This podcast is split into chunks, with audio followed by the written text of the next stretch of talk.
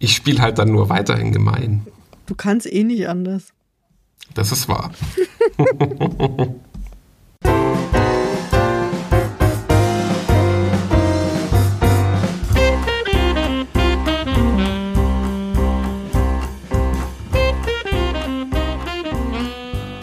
Hallo und herzlich willkommen zur 18. Ausgabe von Doppelbrett. Wie immer mit Christoph und Sandra.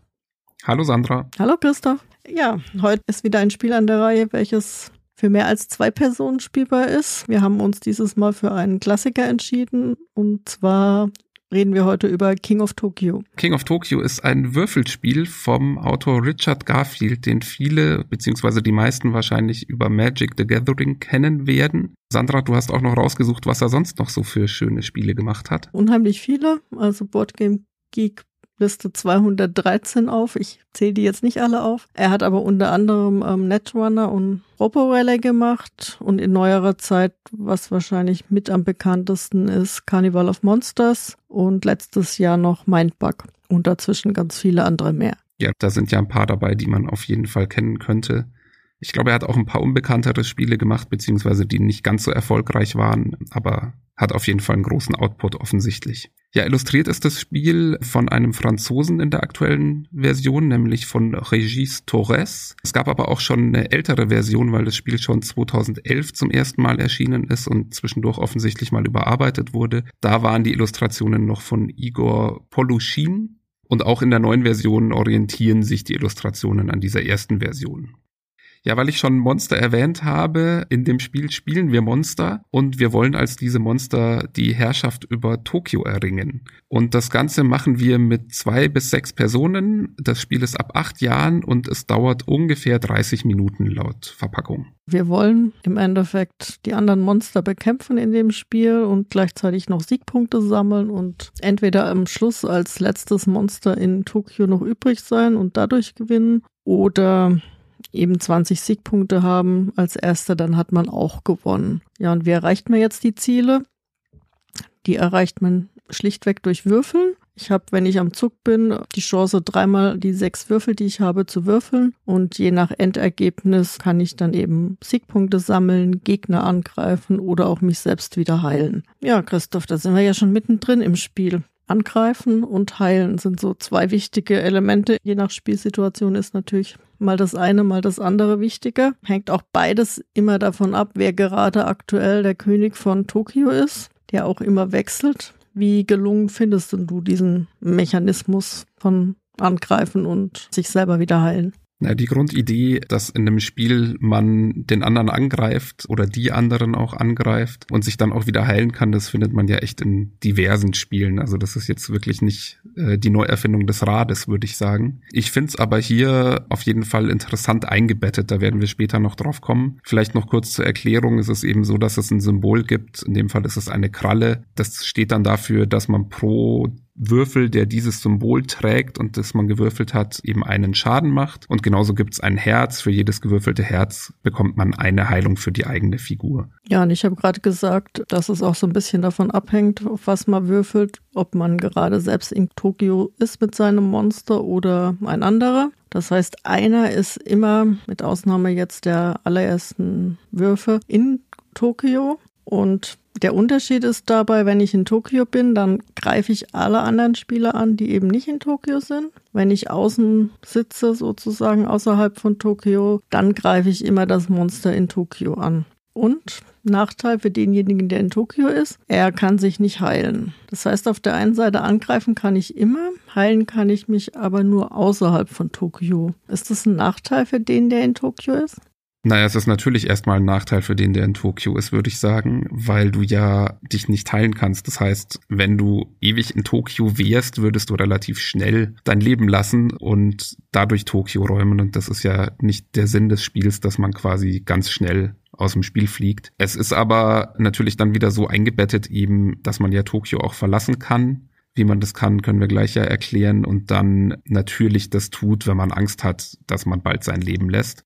Ähm, und man hat dafür natürlich Vorteile eben. Du hast schon den einen Vorteil genannt, dass man in Tokio alle anderen angreifen kann auf einmal. Das ist natürlich super, wenn alle anderen jeweils nur noch wenige Lebenspunkte haben und man würfelt gut, kann es sein, dass man mit einem Schlag gewinnt. Ein anderer Vorteil ist, dass man auch Siegpunkte sammeln kann während man in Tokio steht, weil jedes Mal, wenn man an die Reihe kommt wieder und man steht nach wie vor in Tokio, dann bekommt man zwei Siegpunkte dafür, was durchaus auch ein Weg ist, über den man gewinnen kann.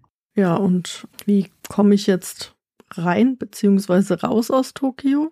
Rein muss ich immer, wenn niemand in Tokio gerade ist, wenn ich an der Reihe war. Das heißt, der erste Spieler, der das Spiel beginnt, geht nach seinem Zug nach Tokio. Wenn jetzt ein Spieler in Tokio sitzt und seinen letzten Lebenspunkt verliert und ausscheidet, geht eben der nächste Spieler, der dran ist, nach seinem Zug nach Tokio.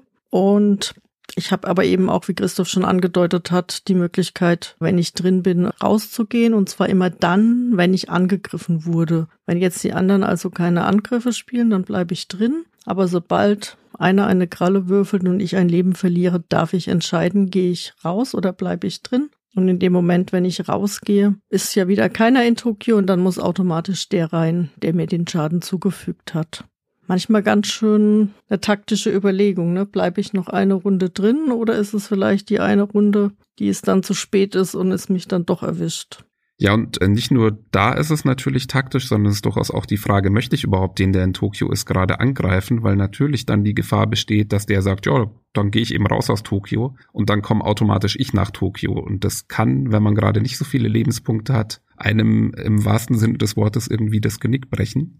Und insofern kann es schon auch mal sein, dass man sagt, nee, jetzt diese Runde mache ich mal was anderes mit meinen Würfeln. Wenn man das Glück hat, dann nicht am Ende doch eine Kralle gewürfelt zu haben und automatisch anzugreifen, weil ich muss die Würfel dann ja auch auswerten. Das stimmt. Das Pech kann dann manchmal noch dazukommen, aber ich habe es in einer unserer letzten Testpartien schmerzhaft auch nochmal selber erfahren, als ich jemand rausgekickt habe und dann aber in der Runde eben keine Herzen gesammelt habe, um mich heilen zu können und dann einen Zug später dann auch ausscheiden durfte. Ja, da kann auch die Schadenfreude unter den Mitspielern dann groß sein in solchen Momenten. Macht ja das Spiel auch aus. Ja, absolut. Ist ja dann auch gerechtfertigt. Wenn man selber so böse war, dann hat man es manchmal nicht anders verdient. Ja, was ich schon angedeutet habe, was vielleicht an der Stelle ja sinnvoll ist auch unterzubringen, ist, dass wir dadurch, dass halt man würfelt und Würfeln immer eine Glücksangelegenheit ist, macht es das Spiel natürlich auch irgendwie glückslastig. Es wird, wie wir noch sehen werden, auch eingefangen ein Stück weit natürlich, aber es ist und bleibt halt ein Würfelspiel mit vielen Würfeln und mit viel Glücksabhängigkeit.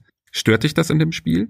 Nein, ähm, das ist für mich so ein Spiel. Also A weiß ich ja, dass es extrem glückslastig ist, dadurch, dass eben sechs Würfel nie so fallen, wie man das gern möchte. Und B macht's ein Stück weit für mich auch das Spiel aus. Also ich finde, man darf dieses Spiel nicht so ernst nehmen. Sonst hat man im Prinzip so ein Mensch ärger dich nicht Gefühl mit viel Ärgern. Und deswegen stört's mich auch nicht. Die Runden sind, du hast es ja gesagt, mit 30 Minuten auch relativ kurz. Das heißt, man kann immer auch mal noch eine Revanche-Runde spielen. Und es ist ja jeder abhängig von den Würfeln. Von dem her gesehen stört mich das nicht. Stört's dich? Nicht wirklich. Also natürlich in konkreten Situationen verteufelt man das Glück natürlich auch mal oder das nicht vorhandene Glück eher oder auch das Glück der anderen. Aber grundsätzlich lebt es total davon und auch die Emotionalität, die es am Tisch dann gibt, besteht eindeutig dadurch, dass eben so zufällige Momente, die man auf keinen Fall haben will oder die man unbedingt haben will, passieren. Also es hat so einen epischen Touch in manchen Momenten, wenn man plötzlich irgendwie fünf Krallen würfelt, obwohl man denkt, man würde im Normalfall eh nur zwei oder so würfeln und würde da auch äh, niemanden besiegen dadurch und dann hat man plötzlich gewonnen oder plötzlich einen Spieler rausgeschmissen. Ja, und entsprechend reagiert da auch das Gegenüber sehr emotional gerne. Man muss es auch abkönnen, ich kann sagen, eins meiner Kinder mag die Art Spiel nicht besonders gerne. Das hat sich auch ziemlich schnell gezeigt. Also es ist schon auch einfach eine Typfrage, aber wenn man das ab kann, dann kann man damit echt Spaß haben. Eben gerade wegen dieser Glückslastigkeit. Ja, es glaube mit Kindern tatsächlich dann auch nochmal was anderes, weil ja da öfter auch mal welche dabei sind, die jetzt nicht so gut verlieren können oder ungern verlieren und da dann vielleicht nicht ganz so gut mit umgehen können. Aber wenn man das auch so, ja, sag ich mal, in einer lustigen Erwachsenenrunde spielt, wo jeder einfach nur den Spaß im Vordergrund sieht, dann finde ich, ist es echt monstermäßig gut. Ja, was dieses Hin und Her aus draufhauen und heilen, wie ich es nennen würde, ja auch macht, ist, dass es theoretisch unendlich lange hin und her gehen kann. Also ich kann immer Schaden einstecken, danach versuchen, mich wieder zu heilen und das klappt ja auch immer wieder mal ganz gut so. Dadurch würde sich das Spiel theoretisch ja ewig in die Länge ziehen, wenn da nicht die Siegpunkte wären, die man eben auch gewinnen kann und über die man auch das Spiel gewinnen kann.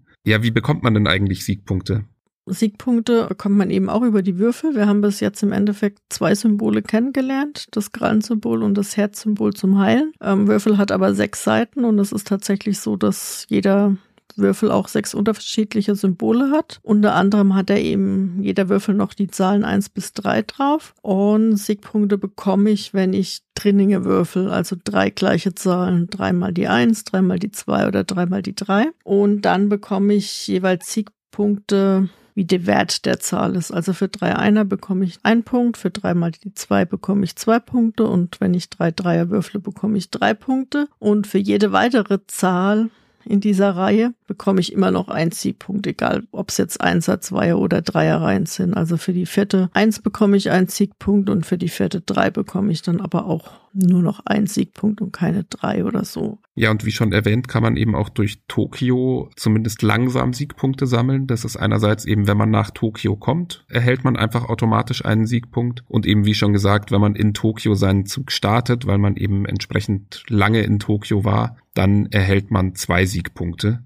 was eben auch ein bisschen den Reiz ausmacht, in Tokio zu bleiben und eben in diese taktischen Überlegungen führt, über die wir schon gesprochen hatten. Und ich hatte ja gesagt, wenn einer 20 Siegpunkte hat, dann hat er das Spiel gewonnen, egal wie viele Gegner noch am Leben sind. Wie schwierig findest du denn, auf die 20 Punkte zu kommen, wenn man bedenkt, dass eben erst ab drei gleichen Zahlen es überhaupt Punkte dafür gibt und ich sag mal in Tokio bleiben zwar zwei Punkte bringt, das aber vielleicht auch so ein bisschen abhängig ist, wie gut es zu erreichen ist von der Spieleranzahl, finde ich. Finde ich tatsächlich auch, das hängt eben stark von der Spieleranzahl ab. Gerade weil in Tokio bleiben stark von der Spieleranzahl abhängt. Auf der anderen Seite hängt es auch stark davon ab, welche Karten ausliegen. Über die Karten werden wir gleich noch sprechen, weil die manchmal auch viele oder auch wenige Siegpunkte bringen können. Und es hängt natürlich auch stark vom Würfelglück ab. Also es kann man echt nicht so eindeutig sagen. Wir hatten ja ein lustiges Spiel, bei dem hast du gleichzeitig über Siegpunkte gewonnen und dadurch, dass du alle anderen ausgenockt hast.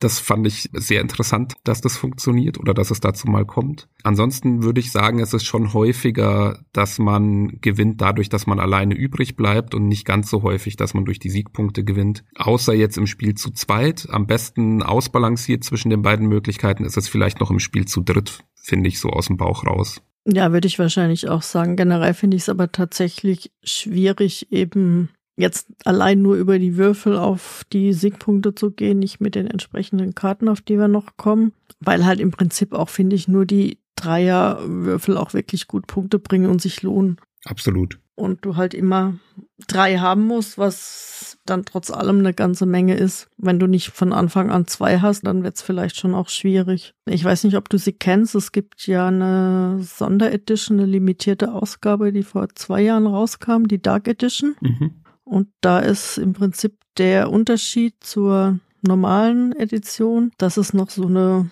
Bosheitsleiste gibt. Und da ist es tatsächlich so, dass wenn du mit drei Einsen diese Reihe machst, darfst du noch zwei Schritte auf der Bosheitsleiste vor zu deinem einen Punkt. Wenn du die mit der Zweier machst, darfst du noch einen Schritt vor und bei den Dreiern eben keinen. Und dann gibt's eben drei Stufen, wo du dann Boni bekommen kannst. Und da sind aber dann auch so gute Sachen dabei, wie du brauchst nur 16 Punkte, um zu siegen. Und da wird das Ganze so ein bisschen ausgeglichen dieser Unterschied zwischen den Einern, Zweiern und Dreiern. Und das finde ich eigentlich ganz gut und zeigt mir aber auch, dass vielleicht auch die Spielentwickler gemerkt haben, dass da das nicht ganz so ausgewogen ist an der Stelle. Bin ich ganz bei dir. Ich habe sogar im Spiel mit dir das ganze Spiel überhaupt über die Dark Edition kennengelernt, weil wir gleich die Dark Edition gespielt hatten.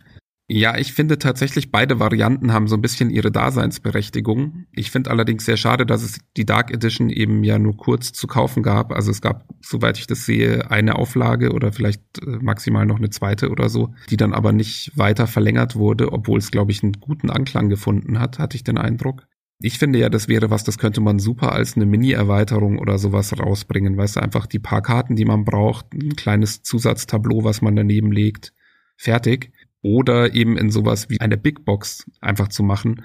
wo sowas dann auch mal drin vorkommt als kleines Add-on. Aber klar, das müsste man wieder extra gestalten, weil die Dark Edition natürlich anders aussah wie die normale Edition und so weiter.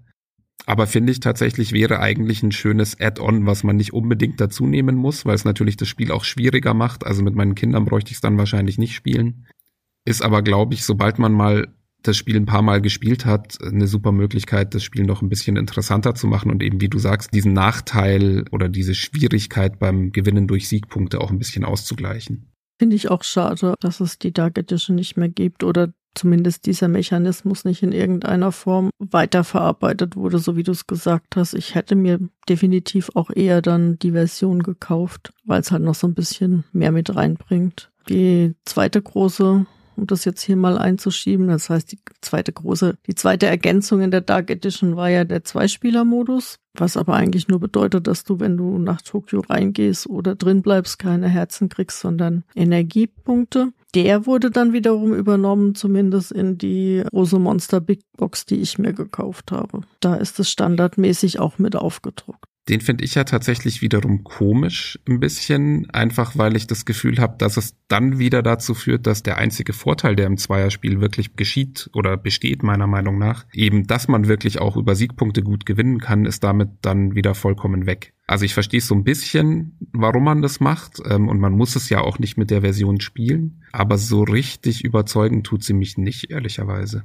Ich glaube, es wäre wahrscheinlich zu stark also auch zu stark vom Glück ist abhängig. Wenn du drin bist und ich würfel halt dreimal keine Kralle, hast du sechs Punkte für nix. Das ist halt schon viel im Spiel zu zweit. Klar. Aber die Tatsache, dass ich halt auch, wenn ich drin bleibe, nur eine Energie bekomme und keine zwei, zumindest, finde ich, schwächt diese Alternative so ein bisschen ab für mich. Ich spiele dann tatsächlich trotz allem auch lieber die normale Variante.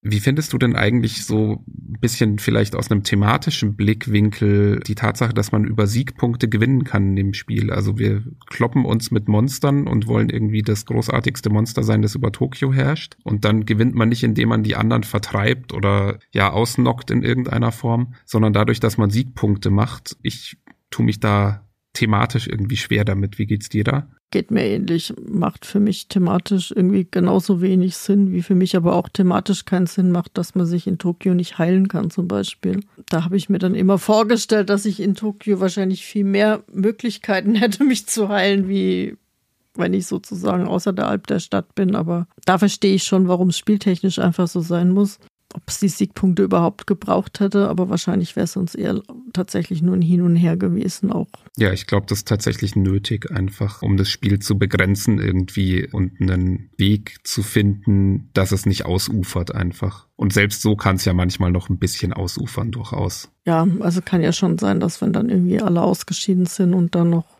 zwei Leute übrig sind, dass es dann nochmal so lang gehen kann, wie die Zeit davor oder so. Aber thematisch ist es mit den Siegpunkten tatsächlich nicht. Ja, viel thematischer, um die Überleitung zu nutzen, finde ich persönlich ja die Karten, die noch im Spiel sind. Ja, man erhält Karten, indem man zuerst mal Energie sammelt, was man wieder über ein Würfelsymbol macht, über den Blitz. Für jeden Blitz bekommt man einen Energie. Das sind dann so kleine grüne Würfelchen. Und mit dieser Energie kann man dann Karten kaufen. Die kosten, je nachdem, wie stark der Effekt ist, einen entsprechenden Wert. Also es gibt, glaube ich, welche für zwei Energie, es gibt aber auch welche für sieben Energie. Ja, und dann kaufe ich mir die. Ich kann damit dann so Sachen machen wie, ich bekomme einen zusätzlichen Würfel, was eine sehr starke Sache ist, die dann eher sieben kostet zum Beispiel. Oder ich kann auch statt der maximal zehn Lebenspunkte, die man normalerweise haben kann, plötzlich maximal zwölf Lebenspunkte haben. Oder ich kann so einfache Sachen machen wie ich gebe vier Lebenspunkte ab und bekomme dafür drei Siegpunkte oder sowas. Also die Werte sind andere, aber ihr versteht die Idee.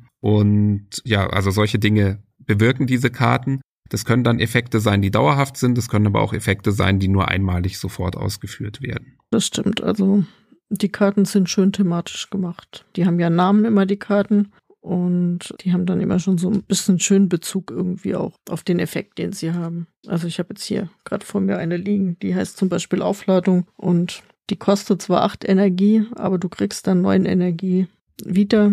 Das heißt, im Endeffekt hast du halt eine Energie gewonnen durch den Kauf der Karte, hast ja dann aber auch dafür wieder neue Karten ausliegen, was ja noch so ein zweiter Effekt ist. Oder Solarbetrieben Gibt einfach eine Energie mehr am Ende, wenn du, wenn du keine mehr hast, weil du eben dann durch deine Solaranlage dich aufladen kannst. Da finde ich, haben sich echt schöne Sachen überlegt, da hast du recht. Die sind tatsächlich schön gezeichnet auch, finde ich. Ja. Da gibt's auch Karten, da kann man sich drüber streiten, ob der Effekt jetzt so furchtbar gut passt. Ich finde ja von der Gestaltung her ist, glaube ich, meine Lieblingskarte die Karte Freund aller Kinder, was schon alleine ja total absurd ist in dem Kontext, dass man irgendwie als Monster durch eine Stadt stapft. Und die Karte ist illustriert mit einem, also würde ich so sehen, mit einem überdimensionalen Punk-Glücksbärchi, mit einem rosanen der halt irgendwie Blümchen in der Hand hat, glaube ich, noch oder sowas und sieht halt einfach furchtbar absurd aus, äh, wie man so eine Kinderfigur, die ja eigentlich wirklich immer freudestrahlend und glücklich ist, plötzlich so als Punk darstellt, der als riesiges Monster irgendwie in so einer Stadt steht. Aber äh, die amüsiert mich sehr. Ich mag auch den Schnellimbiss sehr gerne, der auch so ein bisschen Cthulhu-Auge hat, der da so in so einen Schnellimbiss reinschaut und dann alle Leute wegrennen und so die äh, Becher fliegen. Das finde ich irgendwie auch sehr schön gezeichnet. Ja, überhaupt findet man, glaube ich, als Mensch, der irgendwie gerne Popkultur-Anspielungen mag, sehr viel in diesem Spiel. Also auf den Karten, wie gesagt, also der Glücksbärchi kommt vor. Es kommt zum Beispiel vor, war das die Karte, die du meintest, sogar dieser Zug in der Hand? Nee, das ist, glaube ich, nochmal eine andere Karte. Das ist der Nahverkehrszug, den finde ich auch sehr nett. Genau, beim Nahverkehrszug. Also das Monster greift sich so ein Zug. Das findet sich sehr ähnlich im ursprünglichen Godzilla-Film wieder und wahrscheinlich auch noch in einigen anderen Monsterfilmen. Da gibt es sicher noch tausend Anspielungen, die ich alle nicht verstehe, weil ich nicht ganz so tief in allen popkulturellen Dingen bin. Aber bei den paar Sachen, die ich verstehe, freue ich mich immer, wenn ich was entdecke. Ja, ich verstehe dann noch weniger als du. Aber allein schon ohne den Hintergrund finde ich manches einfach herrlich. Ja, schön sind die Karten, thematisch sind die Karten. Wie wichtig sind sie dann, um ein Spiel zu gewinnen? Also ich finde, es hängt natürlich auch immer vom Gegenüber ab oder von den Gegenübern, weil sie auf jeden Fall Vorteile bringen können, wenn man die richtigen Karten erwischt. Also man kann auch mal daneben greifen und eine Karte kaufen, die einem am Ende wenig bringt. Ein gutes Beispiel dafür ist eine Karte, die glaube ich, dir relativ viele Siegpunkte bringt, wenn du auf deinen sechs Würfeln jede Würfelseite einmal vorkommen hast. Also eins, zwei, drei, Blitz, Herz und Kralle. Dann bekommst du neun Siegpunkte. Man möchte das dann natürlich irgendwie schaffen und versucht es dann die ganze Zeit und natürlich klappt es fast nie. Da gibt man dann irgendwie viel Geld für die Karte aus oder viel Energie für die Karte aus. Und am Ende schießt man sich eigentlich ins eigene Knie. Ja, und hat eigentlich nur Pech damit. Außer natürlich, man hat wiederum Karten, mit denen man Würfelergebnisse manipulieren kann. Solche Karten gibt's auch. Und dann hat man natürlich eine schöne Kombination. Also man muss schon auch, glaube ich, ein bisschen drauf gucken, was man kauft und wie man die Karten einsetzt. Dann können sie einen wirklich großen Vorteil bringen. Was natürlich auch ein bisschen gemein ist, weil manchmal liegt halt wirklich viel Grütze rum und man gibt jetzt ja auch nicht ständig zwei Energie aus, um die Kartenauslage aufzufrischen, was man tun dürfte. Und dann äh, ärgert man sich so ein bisschen, weil der eine was total Starkes hat und man selber irgendwie nichts abbekommt. Oder man würfelt einfach nie Energie.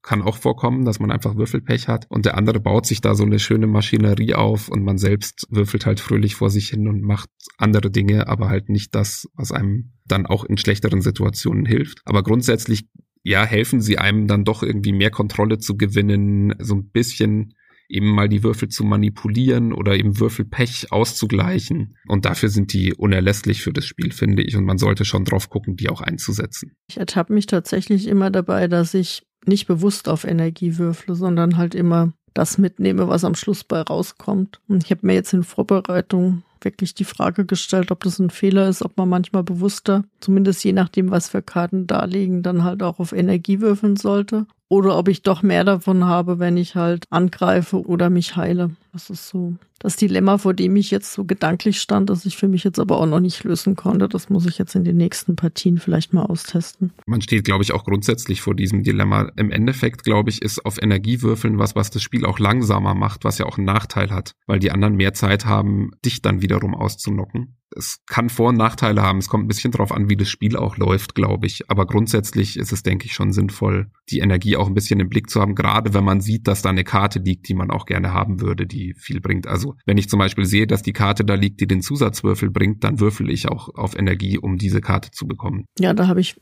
weniger den Blick drauf, muss ich zugeben. Wobei das bei mir dann auch noch ein Unterschied ist, ob ich es am Tisch spiele oder ob ich es online spiele. Am Tisch sind die Karten für mich auch ein Stück weit präsenter. Damit haben wir jetzt alle sechs Seiten eines Würfels abgehandelt. Wenn wir jetzt gerade bei den Powerkarten sind, vielleicht können wir hier auch mal übergehen zum Spielmaterial. Was ich an den Karten nämlich richtig gut finde, ist, du hast ja schon gesagt, die haben entweder einen Einmaleffekt oder halt einen, Dauereffekt. Und die heißen entweder abwerfen, wenn sie einen Einmaleffekt haben, oder behalten, wenn sie öfter zum Tragen kommen. Und es ist sogar farblich auch unterschiedlich gestaltet, also einmal in Rot und einmal in Blau, sodass man auch allein schon, wenn man die Karten anschaut, sieht, ist das jetzt was, was mir nur einmal was nützt oder was mir dauerhaft hilft, ohne dass ich jetzt den Text dazu zum Beispiel lesen muss. Das finde ich ganz gut gestaltet, muss ich sagen. Ja, finde ich auch absolut gut. Das ist was, was es einfach besser spielbar macht. Trotzdem geht's mir immer so, dass ich solche Dinge gar nicht so lese, sondern sich das mir oft sich dann aus dem Kartentext erschließt, der sonst draufsteht. Aber spätestens, wenn ich dann mal nicht sicher bin, gucke ich natürlich doch hin und dann hilft's auf jeden Fall. Und ich sollte vielleicht auch einfach besser erstmal auf diese Überschriften gucken. Das ist schon auch mein Problem, sage ich mal. Ja, ich finde, durch die Farbe sieht man das schon so ein bisschen im Augenwinkel und liest es, ohne es zu lesen, sozusagen. Das stimmt. Das finde ich da tatsächlich den großen Vorteil. Ja, wie findest du denn den Illustrationsstil so grundsätzlich? Also es ist ja, bei den Karten haben wir schon so ein bisschen drüber geredet, das ist ja eben so ein Comic-Stil, der sich da irgendwie widerspiegelt. Jetzt in der neueren Version, die wir beide haben, ist es noch so ein bisschen, alles noch so ein bisschen poppiger, finde ich. Auf der alten Version, die wir uns auch angeguckt haben, ist es wirklich noch mehr so, wie man es in einem gezeichneten Comic erwarten würde, finde ich. Wie gefällt dir das? Passt das zum Spiel? Passt zum Spiel, ist aber trotzdem nicht unbedingt mein Stil. Wobei ich sagen muss, dass mir jetzt diese neue Variante dann doch besser gefällt als diese ursprüngliche, die noch so ein bisschen ja, härter gezeichnet war, würde ich jetzt vielleicht mal sagen. Also da finde ich das Poppige dann doch angenehmer. Aber ich sag mal, allein von der Schachtel hätte ich das Spiel in keiner Variante gekauft, weil mich das eher abgeschreckt ist, vielleicht zu viel, aber nicht unbedingt angezogen hat. Ist wahrscheinlich eher so dein Stil, ne? Ja, es ist jetzt auch nicht so, dass es, wo ich gezielt danach suchen würde, glaube ich. Aber ich finde, es passt irgendwie gut zum Gesamtspiel. Auch wenn man dazu noch vielleicht die Monsterfiguren nimmt, die dann in der Verpackung sind. Also man hat halt nicht wie bei vielen Spielen einfach nur so eine kleine Figur, sondern man hat so riesengroße Pappaufsteller, die sind bestimmt irgendwie zehn Zentimeter hoch oder sowas, was sie überhaupt nicht sein müssten, aber es passt halt thematisch unheimlich gut. Und die sind dann natürlich auch in diesem Stil gezeichnet und irgendwie vermittelt es halt so ein Flair, dass man das Spiel dadurch auch nicht so ernst nehmen muss. Also es passt so zur Grundstimmung, die das Spiel vermitteln muss in meinen Augen. Und den Job erfüllt's gut, insofern passt es für mich super. Ich würde mir davon jetzt aber auch kein Plakat an die Wand hängen wollen. Ich sag mal, die, die Monster sind jetzt trotz allem irgendwie so liebevoll gezeichnet und mit so einem Augenzwinkern, sodass man jetzt auch, denke ich, da keine Angst hat. Also auch wenn man jetzt überlegt, dass das so im Bereich Familienspiel ab acht ist, dass da jetzt einer schlaflose Nächte kriegt wegen den Monstern. Ja, dann schon eher bei den Karten.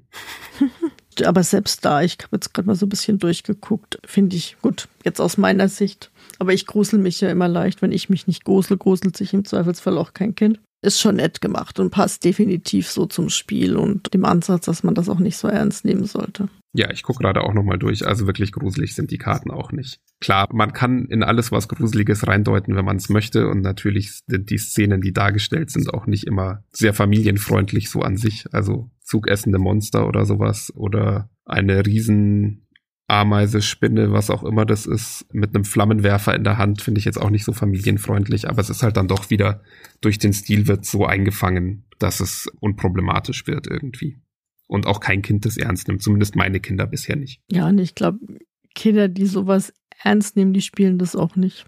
Also die wollen im Zweifelsfall auch nichts mit Monstern spielen. Vermutlich. Grundsätzlich kann man vielleicht zum Spiel noch sagen, dass, wie man das von Yellow auch irgendwie gewohnt ist, achten die schon sehr auf das, was sie da in die Schachtel packen. Das heißt nicht immer, dass es perfekt ist, aber es heißt zumindest immer, dass sie sich Gedanken drüber machen und versuchen, das irgendwie schön ansprechend zu machen. Also ich habe schon diese großen Figuren angesprochen. Man hat sehr große Würfel, was ich persönlich zum Beispiel eher kritisch sehe, weil gerade wenn Kinderhände versuchen, sechs riesengroße Würfel gefühlt zu würfeln, dann ist das einfach schwer. Dann eben diese Energiemarker sind nicht irgendwelche Pappteilchen, sondern sind so kleine grüne Plastikwürfel, die so halb durchsichtig sind. Ja, das, was ich noch am schwierigsten finde, ehrlich gesagt, sind die Pappmarker, die noch dabei sind, die man aber nur für bestimmte Karten braucht. Also es gibt so Karten, die häufen sich dann auf den anderen Figuren an und machen dann immer noch mehr Schaden oder nehmen Würfel beim Würfeln weg oder solche Dinge. Und da gibt's halt verschiedene von diesen Markern, damit man die auch auseinanderhalten kann. Aber mindestens zwei, ich glaube sogar drei von diesen Markerarten sehen sich so ähnlich, dass ich die überhaupt nicht auseinanderhalten kann, sinnvoll. Ja, ich also bin auch dazu übergegangen, dann halt irgendeine Sorte von den Markern zu nehmen oder manchmal erkennt man es, glaube ich, an der Anzahl dann auch, welche man braucht. Aber das stimmt, das ist so das Einzige, was etwas verbesserungswürdig wäre, sage ich mal. Aber den Rest finde ich auch wirklich ähm, qualitativ gut. Auch diese Monstertafeln, wo man eben seine Leben und seine Siegpunkte einträgt mit so zwei Rädern, ist auch wirklich sehr stabil. Also kriegt auch so eine Kinderhand nicht so leicht gebogen oder so, wenn man damit rumspielt. Ja, die finde ich auch toll. Erstens finde ich das viel besser, als wenn man immer irgendwie so ein Würfelchen über eine Platte schieben müsste und dann stößt man einmal dran und dann sind alle Punkte irgendwie durcheinander. Das passiert da auf gar keinen Fall. Und was ich da auch finde, ist, man hat sich Gedanken gemacht, dass die Punkte, weil da, also man hat so, das ist so ein Plättchen, dann sind da zwei kleine ausgestanzte Fenster und hinter diesen Fenstern ist jeweils ein Rad. Und wenn man das Rad dreht, verändert sich die Punktzahl im Fenster. Altbekannte Mechanik. Man hat es aber eben schon darauf geachtet, dass, weil da zwei Rädchen sind, dass die so positioniert sind, dass das Ding dann auch halbwegs ordentlich auf dem Tisch liegen kann und nicht immer in der Gegend rumwackelt, wenn der Tisch gerade ist natürlich. Und solche Details, finde ich, merkt man dann eben dem Spiel schon auch an, dass man sich da offensichtlich Gedanken drüber gemacht hat. Und auch die Füßchen quasi, die man an die Monster dran macht, sind groß genug gewählt, dass das Monster auch wirklich sicher stehen bleibt. Also so die Details sind auch einfach gut umgesetzt. Positiv ist auch definitiv gewesen, dass auf diesen Monstertafeln diese Räder schon dran montiert waren. Oh ja weil ich mit Schrecken mich dann noch an Aeons End erinnert habe, wo ich die nämlich erstmal falsch zusammengebaut hatte und mit dem Ergebnis, dass ich jetzt glaube, die Wertungstafel der Monster immer verkehrt rum auf den Tisch legen muss, damit es passt, weil ich das dann auch nie wieder weggekriegt habe. Ja, wir haben ja das Thema schon so ein bisschen gestreift, als wir über Siegpunkte und Teilen in Tokio gesprochen haben und die Energiekarten. Wie thematisch findest du das Spiel im Ganzen? Beziehungsweise kannst du mir sagen, warum man König von Tokio werden muss und nicht von Paris, London, Sydney oder sonst was? Also erstens, es gibt ja auch das Spiel King of New York. Also eine andere Stadt gibt's immerhin. Aber ja, also ich habe versucht, mich mit dieser Frage zu beschäftigen. Ich hatte jetzt nicht die Zeit, mir alle Monsterfilme der Welt anzuschauen. Es gibt aber, also ich sag mal, starke Godzilla-Vibes in diesem Spiel. Vielleicht kurz dazu noch als grobe Einordnung so die großen Orte, an denen die Monsterfilme gemacht wurden oder, und werden auch noch, sind im Endeffekt Japan und die USA. Los ging's in den USA. Da gab's schon früher die Monsterfilme. Zum Beispiel der wohl bekannteste ist 1933 gedreht worden. Das war King Kong und eben 1954, ich kann nicht hundertprozentig sagen, ob zum ersten Mal, aber zumindest die bekannteste Adaption sozusagen dieses Genres dann für den japanischen Markt war eben Godzilla, wie gesagt 1954 und das hat dann wirklich auch einen eigenen Strang von japanischen Monsterfilmen hervorgebracht. Das ist ein eigenes Filmgenre geworden, nennt sich Kaiju Eiga, wenn ich es richtig ausspreche, vielleicht auch Kaiju Eiga.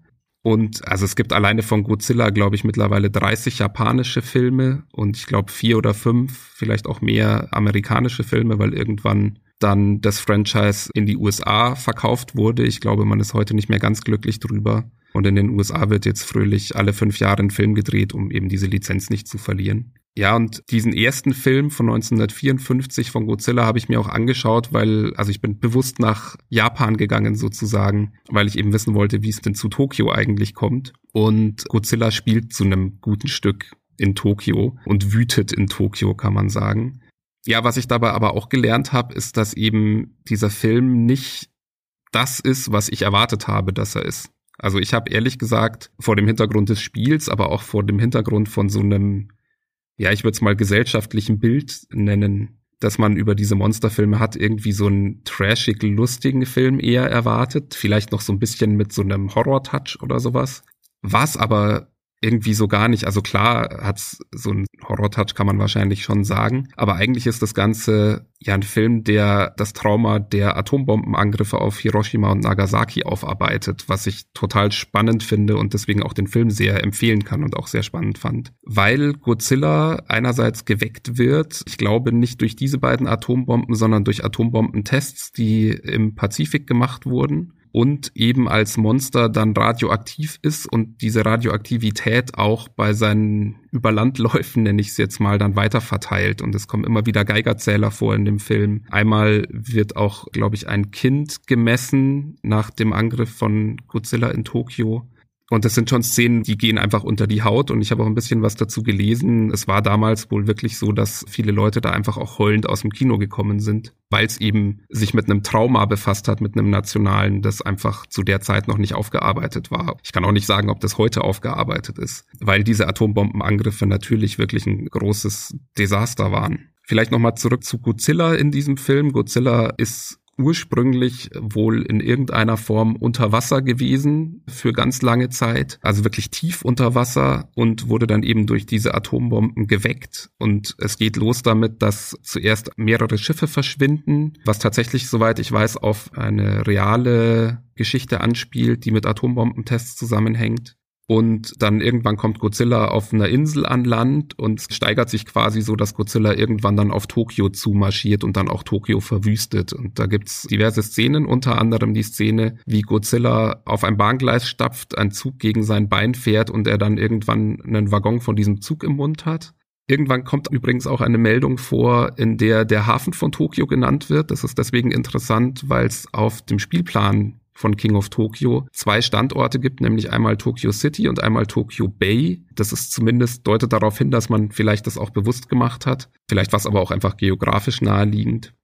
Ja, irgendwann lässt Godzilla dann aber auch wieder von Tokio ab und kehrt wieder zurück ins Wasser. Und der Film geht auch nicht, also jeder, der Godzilla hört, denkt ja dabei irgendwie erstmal an das große Monster, das in irgendeiner Stadt wütet oder irgendwo wütet. Und im Film ist die Figur aber gar nicht so zentral, was jetzt die schauspielerischen Elemente, nenne ich es mal, angeht, sondern es geht ganz viel darum, wie man eben mit Godzilla umgeht. Soll man Godzilla erforschen oder sollte man Godzilla vernichten oder dafür sorgen, dass er nie wieder so ein Unheil anrichten kann? Am Ende wird Godzilla auch vernichtet mit einer neuen Massenvernichtungswaffe, kann man fast sagen, der sogenannte Oxygenzerstörer heißt es im Deutschen. Und weil man aber ja dieses Trauma verarbeitet von den Atomangriffen, rückt der Erfinder dieses Oxygenzerstörers nicht damit raus, wie der hergestellt werden kann, sondern bringt sich im Endeffekt, also es wirkt wie ein Selbstmord auf mich am Ende des Films um, während er diesen Oxygenzerstörer gegen Godzilla einsetzt. Also er bleibt einfach am Meeresgrund zusammen mit dieser Waffe und stirbt quasi mit Godzilla sozusagen und opfert sich, dass eben diese Waffe nicht an die Menschheit kommt und neues Unheil anrichten kann, weil man eben aus diesen Atomen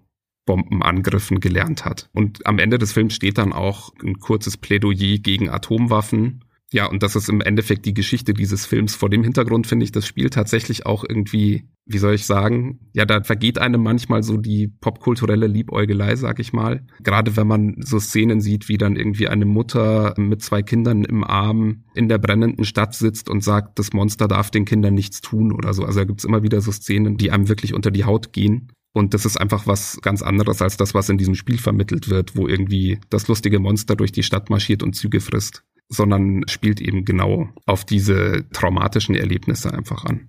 Sorry für den kleinen Downer im Podcast. Nee, das ist total spannend. Also, weil ich habe es nicht gesehen. Ich habe, glaube King Kong mal gesehen in dieser Uralt-Version, aber Godzilla nicht. Und ich hätte wirklich gedacht, das ist so ein Haut drauf Film ohne Sinn und Verstand. Deswegen war das jetzt mehr als spannend. Vielleicht noch eine Frage an dich. Weißt du, wie Godzilla im Original heißt in Japan? Nee, keine Ahnung. Also ich bin auch erst, nachdem ich den Film gesehen habe, dann drüber gestolpert. Er heißt Gojira oder Gojira. Ich bin mir nicht sicher, wie man es genau ausspricht. Und wurde zumindest auch über viele Filme so genannt. Ich weiß nicht, ob es bis zum Ende beibehalten wurde oder ob man irgendwann quasi den englischen Titel übernommen hatte. Aber Godzilla ist im Endeffekt einfach für die englische Fassung dann übernommen worden. Und wenn ich das richtig verstanden habe beim Lesen, wurde auch der Film geändert für die USA, weil natürlich diese Botschaft gegen Atombombenabwürfe und so weiter für die USA der damaligen Zeit, ja, wie soll ich sagen, haben sich ja quasi auch irgendwie gegen die USA gerichtet. Entsprechend hat man den Film dann angepasst und auch daher kommt, glaube ich, dieses Bild, das man von Godzilla hat und wo sich es vielleicht auch dann irgendwann hinentwickelt hat. Also es ist halt so ein bisschen glatt gebügelt worden im Endeffekt.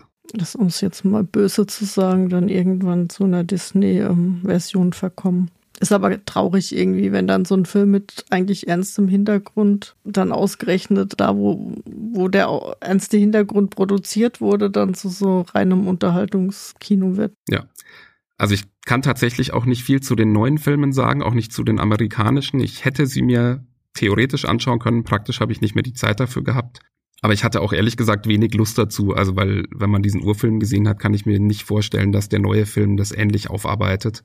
Vielleicht noch dazu gesagt, als kleine Warnung, man muss den Film natürlich schon auch als historisches Dokument irgendwie dann gucken heute. Also man sieht natürlich, dass der von 1954 ist und die Special Effects bedeuten, dass da ein Mensch in einem Monsterkostüm durch eine Miniaturstadt gelaufen ist, was man an manchen Stellen auch erahnen kann durchaus. Wobei ich es trotzdem gut gemacht finde. Also für die damalige Zeit echt Hut ab. Aber es ist natürlich nicht zu vergleichen mit so einem Monsterfilm von heute, wo du mordsmäßige Effekte drin hast und das alles naja, echt ist ein schwieriges Wort in dem Kontext, aber halt äh, viel realistischer irgendwie aussieht. Vielleicht noch kurz dazu gesagt, es gibt, und das ist für das Spiel natürlich auch wichtig, es gibt Unmengen von Filmen in diesem Genre, die dann irgendwas mit Versus in der Mitte heißen. Also ich nenne jetzt besser keinen, um nicht irgendwelche Fehler zu machen, aber es gab eben auch mal, glaube ich, zum Beispiel Godzilla versus Kong, um doch einen Namen zu nennen. Also auch King Kong wurde dann ins Japanische übertragen da wurde es bestimmt auch zwischendurch mal trashiger, aber das ist jetzt reine Mutmaßung, also bitte nicht mich drauf festnageln. Und aus diesem, wo dann zwei große Monster gegeneinander antreten, wurde letztlich dann King of Tokyo. Zumindest ist das meine Interpretation des Ganzen. Ich gehe aber davon aus, dass eben dieses zum Beispiel, dass man das Spiel King of Tokyo genannt hat, wirklich auf dieser Ur-Godzilla-Story beruht, beziehungsweise hat sich die vielleicht auch weitergetragen und es spielen viele Filme in Tokio, was ich mir gut vorstellen könnte. Kann ich mir tatsächlich dann auch gut vorstellen. Dann macht es auch ja wiederum Sinn, dass eben die zweite Version, die es gibt, King of New York ist. Da hat man ja dann sozusagen den zweiten Part. Genau, also das ist ganz sicher eine King Kong-Anspielung. Und natürlich vermischt sich bei dem Spiel einfach diverses. Ich glaube, da hat man unglaublich viele Anspielungen einfach genommen, die man auf diese Monsterfilme machen kann und daraus dann eben dieses Spiel gestrickt. Und als solches ist es ja auch wirklich nett und spaßig. Ja, ich glaube, ich werde nur diese Zugkarte nie wieder ganz so sorglos sehen können, wie ich es vor dem Film getan habe. Das kann ich gut verstehen, weil die sieht ja auch, also auf der Karte noch relativ friedlich aus, weil er da ja diese Züge eher wie so eine Halskette um sich hat, also oder halt in der Hand hat. Wenn es das gleiche irgendwie mit Panzer gibt, da hat das Monster den Panzer schon zwischen den Zähnen. Da ist es dann schon eine Spur härter gezeichnet. Aber ja, wenn man da diesen Hintergrund dann kennt, kann ich mir vorstellen, dass man die Karte dann vielleicht auch nicht unbedingt kaufen möchte. Gut, nach dem etwas schwierigeren Teil sollen wir mal zu unseren sonstigen Kritik- und Lobespunkten übergehen. Ich würde ganz schnell noch einschieben, weil ich in deiner Erzählung dann gerade gemerkt habe, dass wir da gar nichts zu gesagt haben bis jetzt. Und zwar Tokyo Bay. Vielleicht noch den Hinweis, aber dann können wir damit auch eigentlich in sonstiges Jahr übergehen, dass im Spiel zu fünft oder sechst eben immer zwei Monster in Tokio sind. Einer in Tokio Stadt und einer eben in der Bay. Und ansonsten aber genau die gleichen Regeln gelten. Und sobald die ersten beiden ausgeschieden sind und nur noch vier Spieler im Spiel, gibt's dann wieder nur noch einen Spieler Spieler in Tokio. Das ist mir jetzt gerade eingefallen, als du den Hafen erwähnt hast. Stimmt, ja, das hatten wir so noch gar nicht angesprochen. Da kann ich gleich, glaube ich, meinen ersten Kritikpunkt anhängen, weil ich empfinde die Tatsache, dass es Tokyo Bay gibt, irgendwie als, ja, es fühlt sich an wie eine Krücke für mich. Also ich habe so das Gefühl, man wollte das Spiel aufblasen auf sechs Spieler und das geht nur, wenn man zwei Plätze einbaut mir kommt es irgendwie nicht sinnvoll vor. Ich glaube, es würde dem Spiel vollkommen reichen, wenn man es zu viert spielen könnte und man dann eben nur einen Ort in Tokio hätte, weil man, wenn dann zwei Monster plötzlich in Tokio stehen können, auch die Situationen hat, wo dann eben diese Monster sich gegenseitig nicht angreifen und ist wieder sowas, was künstlich wirkt auf mich irgendwie. Ich habe das Gefühl, man dachte sich, ha, das Spiel hat so, ein, so eine Partytauglichkeit, nenne ich es mal. Dann ist es doch super, wenn man es mit mehr Leuten spielen kann und deswegen bauen wir das ein. Ich empfinde es aber irgendwie als nicht erstrebenswert, sage ich mal. Ich empfinde es tatsächlich als anstrengend irgendwie. Also ich muss immer mehr schauen, wer ist gerade in Tokio. Ich komme natürlich ja auch viel öfter rein. Dann muss ich aufpassen, dass wenn zwei ausgeschieden sind, dass man dran denkt, dass dann nur noch einer nach Tokio kommt. Also ich finde, es stört so den Spielfluss auch ein bisschen. Ja. Bin da bei dir. Vielleicht hätte man mit fünf auch sogar noch sagen können, einer in Tokio reicht. Ansonsten spiele ich es auch lieber mit maximal vier Personen, muss ich sagen eben darum, dass ich dieses Doppel-Tokio umgehen kann einfach. Ja, und was dann noch dazu kommt, also mein eigentlicher Hauptkritikpunkt sogar wird an der Stelle noch verstärkt, finde ich, ist halt die Tatsache, dass es Player Elimination gibt, also einfach, dass Spieler rausfliegen können aus dem Spiel und dann daneben sitzen und zugucken und nichts mehr tun können, was ja heutzutage, sage ich mal, sich nicht mehr häufig findet in Spielen, was jetzt bei dem Spiel nicht extrem dramatisch ist, weil es ja auch keine mega lange Spieldauer hat, außer man fliegt echt früh raus was meistens aber ja nicht der Fall ist. Aber bei fünf oder bei sechs Spielern ist die Wartezeit für die, die am Anfang rausfliegen, halt noch länger. Und das finde ich einfach nicht gut. Nee, geht mir genauso. Also gerade die letzte Partie, die wir zu fünft hatten, da sind wir ja zu zweit relativ früh rausgeschieden. Und ich fand es dann schon lang, bis ihr dann mal fertig wart ja, und notgedrungen, also selbst wenn es auch lustig ist, dann zuzuschauen, wie die anderen sich da kabbeln und man haut sich ja auch den ein oder anderen Spruch an den Kopf dabei, was ja auch witzig ist. Aber trotzdem verfolge ich dann das Spiel nicht mehr, sondern daddel dann lieber auf meinem Handy rum oder so, weil so spannend ist es jetzt auch nicht zuzugucken, wie jemand sechs Würfel wirft. Also insofern, ja, ist bei drei Spielern zum Beispiel überhaupt nicht schlimm, weil da sitzt man dann maximal fünf Minuten da. Klar, fühlt sich jetzt auch nicht super toll an, aber im schlimmsten Fall geht man sich mal kurz erleichtern und dann ist es auch wieder rum. Also insofern, da geht es schon in Ordnung, aber wirklich bei sechs Spielern oder auch bei fünf Spielern kann das schon echt zäh sein, dann, wenn man einfach rausfliegt und dann da hockt und zuguckt. Ja, finde ich auch gut. Ich hatte jetzt zu fünf bisher nur online gespielt, nicht am Tisch. Da hatte ich es, glaube mit maximal vier. Vielleicht ist es am Tisch nochmal was anderes, dass man dann auch besser beibleibt, aber ich glaube es eigentlich nicht. Also ich würde wahrscheinlich dann auch am Tisch irgendwann gucken, was ich jetzt machen kann, mir was zu trinken holen, Blick aufs Handy oder so. Ja, gerade in Zeiten von Smartphones lädt es ja wirklich ein, dass man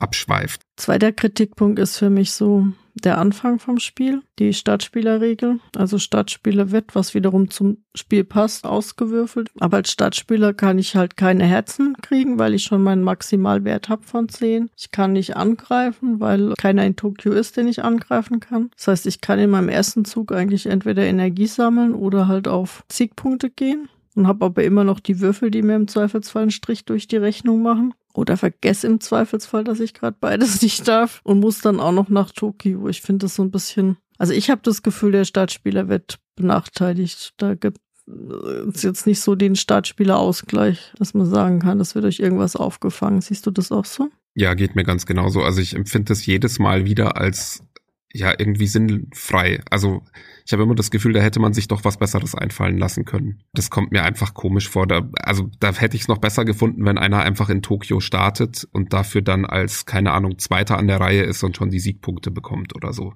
Also ist jetzt einfach ins Leere gesagt, müsste man natürlich testen, aber irgendwie da sitzen und würfeln und mit der Hälfte der Ergebnisse nichts anfangen können, ist einfach Quatsch, um es mal so hart zu sagen. Oder halt so anfangen und dann aber, ja, zwei Siegpunkte voraus oder einen Siegpunkt voraus wenigstens, also irgendwie das noch mit einem Siegpunkt ausgleichen. Na klar kriegt er einen, wenn er dann nach Tokio geht. Aber ich finde, da hätte man dann irgendwie sagen können, okay, der Stadtspieler bekommt dann halt zwei dafür, dass er nach Tokio reingeht oder so. Ja, zum Beispiel. Das finde ich etwas unglücklich. Und wenn ich dann an unsere drei Online-Runden letzt denke, wo dann jedes Mal der gleiche anfangen musste, das ist dann schon ärgerlich.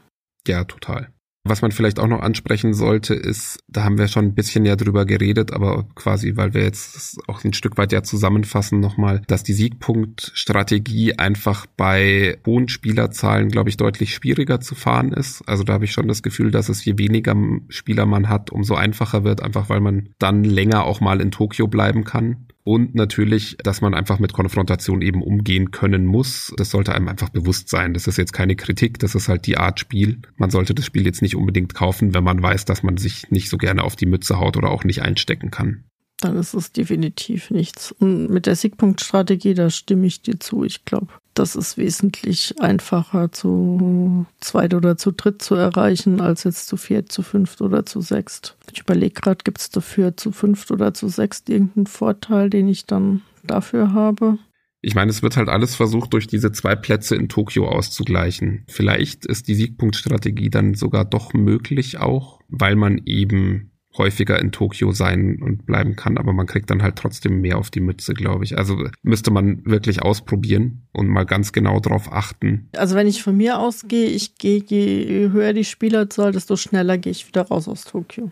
Aber weil du halt auch tatsächlich dann mit zwei Spielern schon so viel Leben verlieren kannst, wenn es blöd läuft. Und dann willst du halt nicht noch einen dritten riskieren. Dann gehst du halt lieber raus, bevor es dich dann doch schlussendlich erwischt. Ja, ist definitiv so. Ich finde, bei zwei Gegnern kann man es halt besser abschätzen. Klar kannst du auch Pech haben, wenn dann beide fünf Krallen würfeln und du hast vorher zehn Leben gehabt, dann hast halt trotzdem Pech. Wobei das ja ein Stück weit auch dazu gehört, dass man einfach das Pech kalkuliert oder eben nicht kalkuliert. Das gehört ja zum Spielreiz auch irgendwie dazu. Aber ich finde, je mehr Mitspieler, desto schlechter kannst du es halt überhaupt kalkulieren. Also man kann sie eh nur ein Stück weit kalkulieren, aber das Stück wird halt dann noch weniger. Ja, was ich halt dafür einfach das große Pro sozusagen für das Spiel finde, ist, dass es einfach ja in dem, was es macht, gut ist, sage ich mal. Also, dass es halt ein vollkommen unernstes Spiel ist sozusagen, wo man sich halt einfach auf die Fresse haut und hier und da mal einen epischen Moment hat und einfach mitfiebert, weil man halt hofft, dass die Würfel richtig fallen und dass das auch ein bisschen einfach unterstützt wird von dem, wie das Spiel auch grafisch aufbereitet ist und so weiter. Also das macht's einfach gut und dadurch guckt man dann halt doch auch über diese Kritikpunkte leichter mal hinweg, finde ich. Und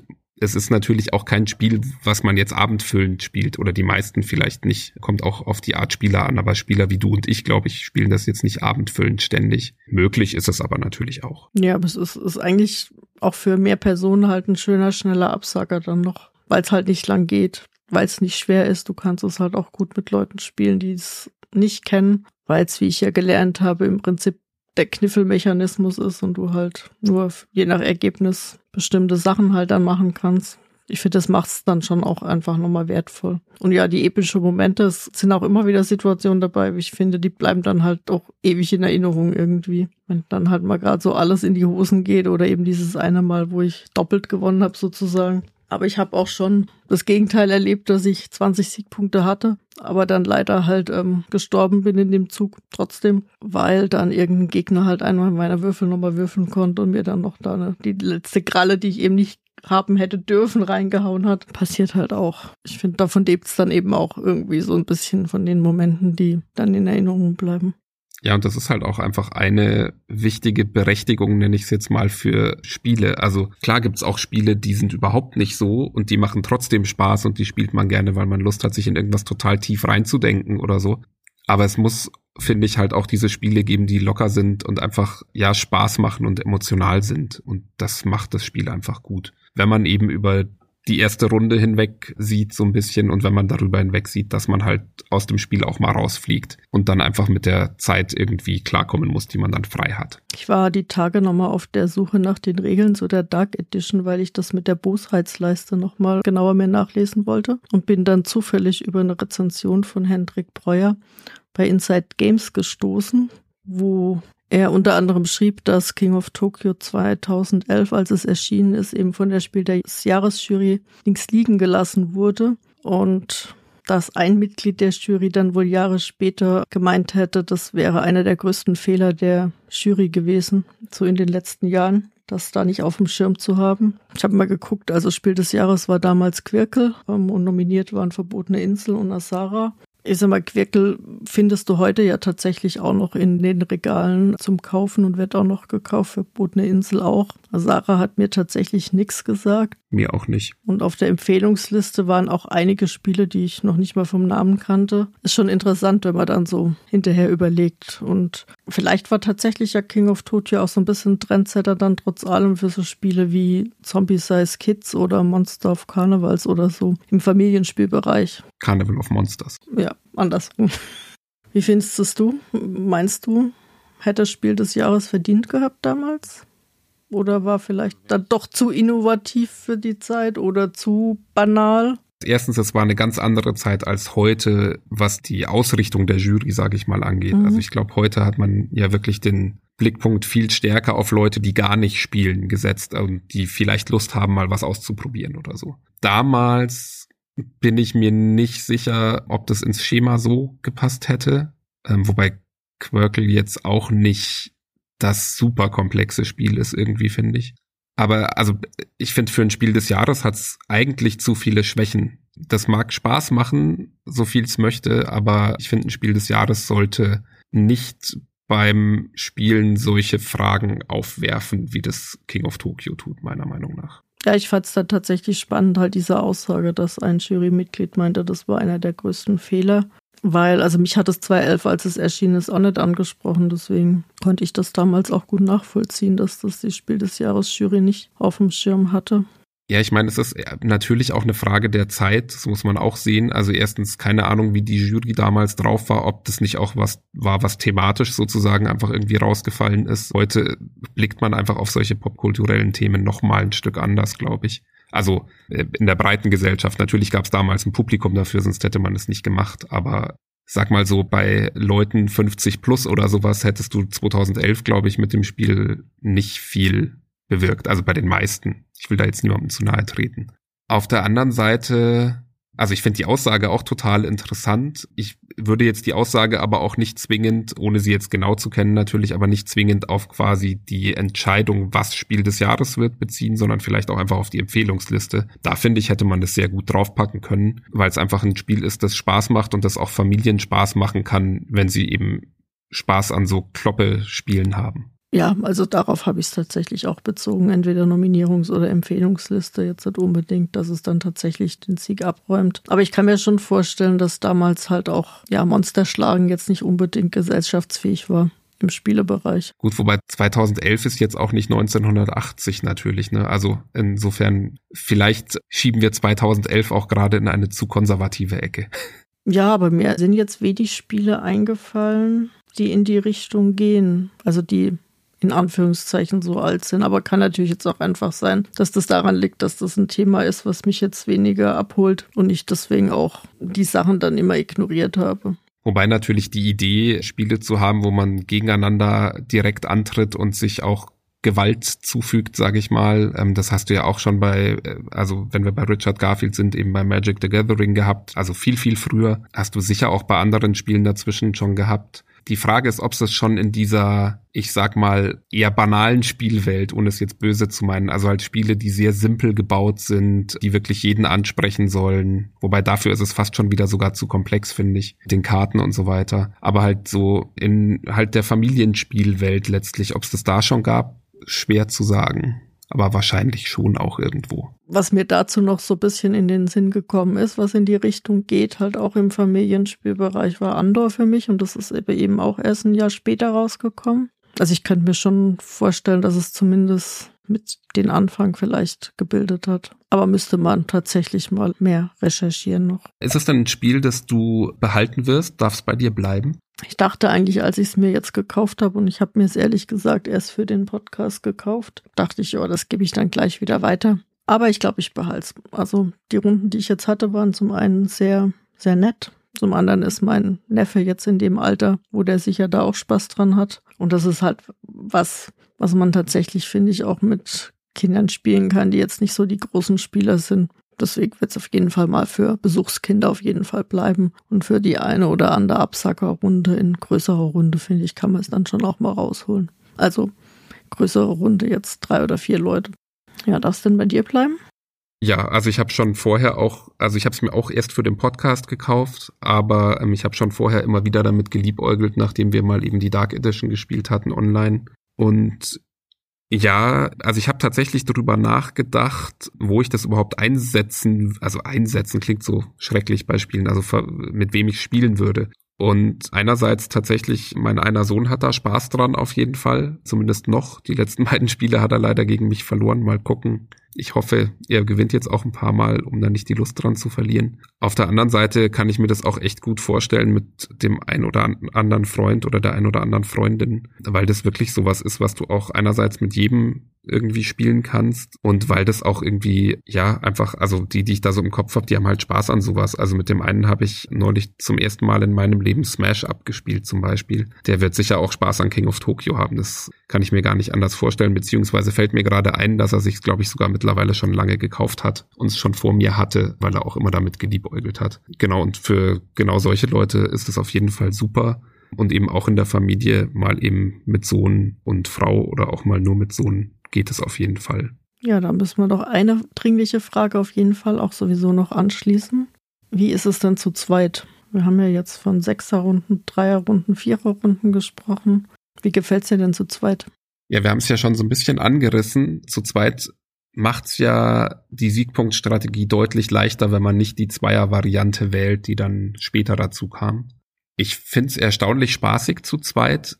Ich würde es mir aber, glaube ich, nicht jetzt nur für zwei Spieler kaufen. Also wenn man weiß, man spielt irgendwie nur mit seinem Partner, ist es vielleicht nicht das richtige Spiel. Und zwar aus zwei Gründen. Eben einerseits, weil es halt schon die Strategien verschiebt einfach deutlich, was es nicht unspielbar macht, aber was es anders macht einfach. Und auf der anderen Seite auch deswegen, weil gerade durch diese Konfrontation das erst dann wirklich lustig wird, wenn ein paar mehr Leute mitfiebern und äh, auch ein bisschen streiten am Tisch, man da so ein bisschen rumkabbelt. Also insofern macht es, glaube ich, einfach zu dritt und zu viert mehr Spaß, weil einfach mehr los ist. Das gefällt mir einfach bei diesem Spiel deutlich besser dann. Und wie findest du es denn zu zweit? Würdest du es zu zweit empfehlen?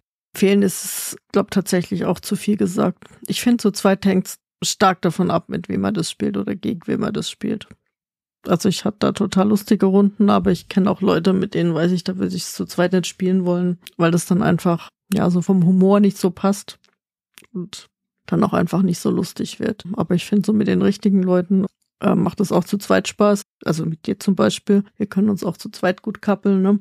Aber ich werde es jetzt auch nicht nur kaufen, um es zu zweit zu spielen. Was ich interessant finde, ist tatsächlich, dass man halt zu zweit, also ich zumindest, diese Energiekarten, gerade wenn man mit der Variante spielt, die dann doch so eine ganz andere Bedeutung nochmal kriegen. Weil du halt, wenn du dann in Tokio Energie kriegst und, und dann mehr Energie hast, dir mehr Karten kaufen kannst, dann spielst du doch nochmal so ein bisschen anders. Und das finde ich zu zweit dann wiederum auch ganz interessant, dass es oftmals da nicht, zumindest mit der Variante, nicht nur so eine Schlägerei ist. Auch wenn ich bei dem Spiel, habe ich gemerkt, dann doch einfach lieber draufhauen möchte. Und deswegen meistens ja auch mit den normalen Regeln die Zweierrunde spiele. Wenn schon, denn schon. Aber ich glaube, ich finde es tatsächlich so zu viert eigentlich am schönsten. Was ich noch erzählen wollte, eins der Spiele, die ich mit meinem Sohn gespielt habe, war insofern sehr speziell, weil er einfach konsequent in Tokio geblieben ist. Und das ist eben im Spiel zu zweit nicht so ein hanebüchener Blödsinn, wie wenn man zu dritt, zu viert oder zu fünft spielt oder auch zu sechst, sondern der hat wirklich irgendwie, glaube ich, am Ende mich fast ganz runtergehauen gehabt und das war im Endeffekt nur, weil er eine Runde Mist gewürfelt hat, dass er dann nicht gewonnen hatte. Also das war echt spannend zu sehen, weil er, also ich glaube, ihm hat dann sowas wie ein Siegpunkt gefehlt am Ende oder so. Und ich habe aber halt, weil er diesen einen Siegpunkt nicht machen konnte oder so in der einen Runde, habe ich dann noch gewonnen, weil ich halt ihm alle Herzen geklaut hatte irgendwann. Und dass das zu zweit möglich ist, finde ich auch schon wieder interessant. Das hat sich leider beim Spielen aber auch ein bisschen doof angefühlt natürlich, weil man dann so ganz klar verteilte Rollen plötzlich hatte. Aber quasi um das Spiel kennenzulernen und um Dinge auszuprobieren, finde ich zu zweit spielen auch schon total interessant. Was man vielleicht auch noch sagen muss, ist, zu zweit hat man ja einfach wirklich eine der Grundmechaniken nicht im Spiel, nämlich, also oder den Vorteil, den man in Tokio hat, nicht im Spiel, nämlich die Tatsache, dass ich dann mehrere Leute gleichzeitig angreifen kann. Und das wiederum finde ich schon einfach eine Einschränkung, wo man sich bewusst sein muss, dass es die gibt. Das ändert jetzt aber nicht unbedingt was am Spielspaß. Spricht, finde ich, dann sogar wieder dafür, dass es eigentlich gut ist, weil man dann die Siegpunkte auch wirklich bekommt in Tokio, wenn man drin ist. Also für die Ursprungsvariante sozusagen. Das stimmt, ja, wenn man es so sieht, auf jeden Fall. Eine Sache sollten wir vielleicht noch erzählen. Es wird nämlich jetzt zur Messe Spiel in Essen eine neue Version von King of Tokyo oder ein Ableger, kann man sagen, von King of Tokyo erscheinen, nämlich eine kooperative Variante. Und bei der wird so sein, dass man eben gemeinsam gegen ein Monster auf einer Insel spielt. Entsprechend heißt das Spiel auch King of Monster Island. Und in der Mitte dieser Insel, also in der Mitte des Spielplans, steht dann so ein, ich schätze mal, Plastikvulkan auch auf dem Spielplan, in den man dann auch Würfel werfen kann. Ich vermute, es wird dann eine Art Würfelturm sein. Und dadurch werden irgendwie die Aktionen eben des Gegenspielers, also des Monsters auf Monster Island gesteuert und wir versuchen irgendwie dieses Monster gemeinsam zu besiegen. Viel mehr weiß ich auch noch nicht über diese Version. Hast du noch was dazu gehört, Sandra? Nee, das ist auch alles, was ich gehört habe, aber ich bin ja vor Ort in Essen, ich werde es mir mal anschauen. Auch wenn ich mir irgendwie nicht vorstellen kann, dass ich das kooperativ spielen möchte. Also für mich ist der Spaß an dem Spiel ja schon, dass ich meinen Mitspieler ein bisschen ärgern kann. Und das fällt ja dann weg. Aber wer weiß, vielleicht ist es auf eine andere Art dann lustig. Ja, mal sehen, wie so die Kritiken sein werden. Mich lacht's jetzt auf den ersten Blick auch nicht so furchtbar an, weil ich auch den Spaß eher darin sehe, dass man wirklich sich gegenseitig ein bisschen ärgert. Ja, und insofern werde ich, glaube ich, da eher nicht zuschlagen. Aber mal sehen, wer weiß, vielleicht äh, sage ich in einem Jahr auch was ganz anderes. Ich werde es, wenn es möglich ist, auf jeden Fall auf der Messe mal anspielen und werde dir dann berichten.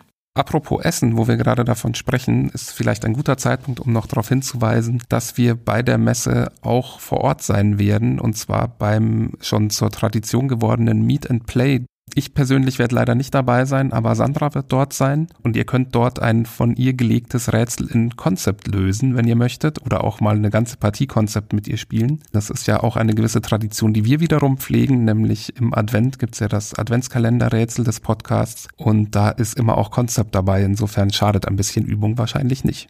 Genau, alle, die sich aufs Adventskalender-Rätsel vorbereiten wollen, können dies tun. Samstags von 14 bis 18 Uhr bei Meet and Play. Ich habe auch ein paar Buttons dabei, die tapfere Leute, die sich an ein Rätsel von mir wagen, dann als Belohnung geschenkt bekommen.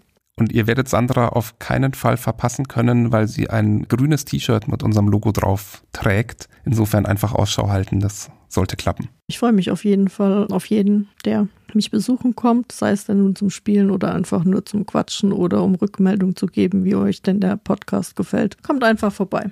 Wenn wir jetzt schon zu den Nebenthemen übergehen, dann äh, ja, sind wir, glaube ich, auch durch für heute, oder?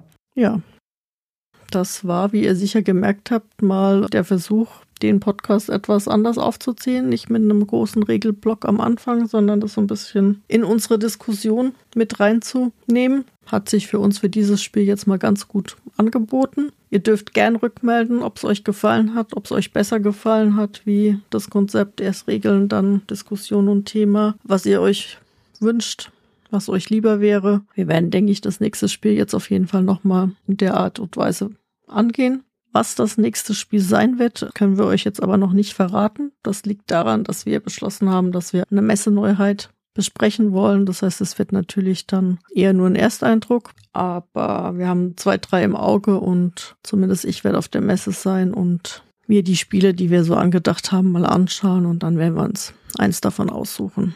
Ja, ich bin auch schon gespannt, welches es werden wird, was auch verfügbar sein wird. Das ist ja auch immer so eine Frage, gerade im Moment. Aber ich mache mir keine Sorgen, dass wir am Ende was haben werden, was wir besprechen können. Genau, zu aller Not greifen wir halt doch nochmal auf einen Klassiker zurück. Aber ich bin eigentlich optimistisch, dass wir zumindest eine der Neuheiten und da gibt's für zwei Personen, weil ja nächstes Mal wieder ein reines Zwei-Personen-Spiel an der Reihe ist, doch einige, sodass wir sicher etwas Auswahl haben. Ja, so viel für heute. Wir wünschen euch einen schönen Abend, einen schönen Tag, wann immer ihr uns auch hört. Viel Spaß beim Hören und beim Spielen sowieso. Bis bald. Tschüss. Ciao, spielt schön.